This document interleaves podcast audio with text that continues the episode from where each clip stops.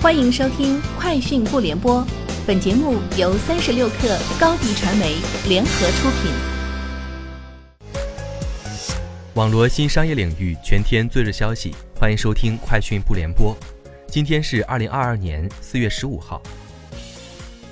作为已经结束的内部调查的一部分，电动汽车创业公司法拉第未来采取了更多纪律处分，包括解除其创始人、前 CEO 贾跃亭的执行官职务。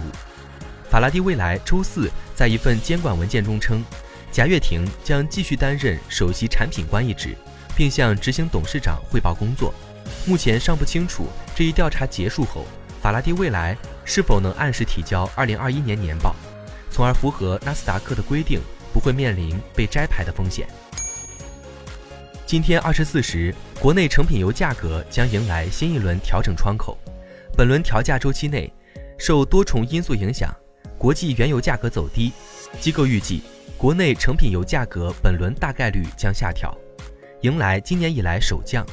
如按下调幅度六百元每吨计算，折合升价大约相当于九十二号汽油下调零点四八元。按一般家用汽车油箱五十升容量估测，加满一箱九十二号汽油，预计将节省二十四元左右。华为消费者业务 CEO、智能汽车 BU CEO 余承东。在朋友圈发文称，如果上海不能复工复产，五月之后所有科技工业产业涉及上海供应链的都会全面停产，尤其汽车产业。他表示，四月中旬开始，部分企业就已经开始因上海等封闭导致供应链断供停产了。如此持续下去，产业经济损失代价将会很大。此前，小鹏汽车 CEO 何小鹏发文称。若供应链企业无法动态复工，五月全国整车厂或停工。三十六氪获悉，威马宣布正式上市智能纯电家轿，全新威马 E 五。该系列两款车型，威马 E 五 Pro 和威马 E 五智客型 Pro 版综合补贴后售价十八点零一万元，智客型版综合补贴后售价十九点零一万元。全新威马 E 五采用三元锂电池。并通过十六项电池试验验证，可提供五百零五公里可靠长续航。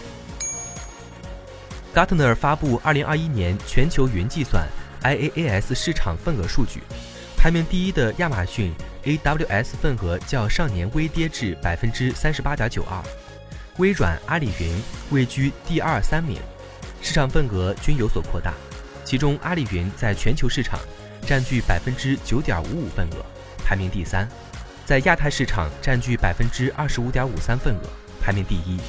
此外，华为云、腾讯云分别位居全球市场五六名。据报道，在二月份宣布召回五十七点九万辆之后，特斯拉在美国又将召回超过六十万辆电动汽车，以修复相关的问题。从报道来看，特斯拉此次在美国召回的六十多万辆电动汽车，五十九点五万辆是与 Boombox 功能有关，包括2020至2022年间所生产的特定 Model Y、Model X 和 Model S，也包括2017年至2022年间生产的 Model 3。苹果公司宣布，其全球供应商在去年使用的清洁能源翻了一番有余。在中国，加入 Apple 清洁能源计划的供应商，过去一年增长了近百分之七十五。共有五十五家中国生产合作伙伴承诺仅使用清洁能源，代表了几乎所有总部位于中国的 Apple 的主要供应商。以上就是今天节目的全部内容，下周见。你的视频营销就缺一个爆款，找高低传媒，创意热度爆起来，品效合一爆起来。微信搜索高低传媒，你的视频就是爆款。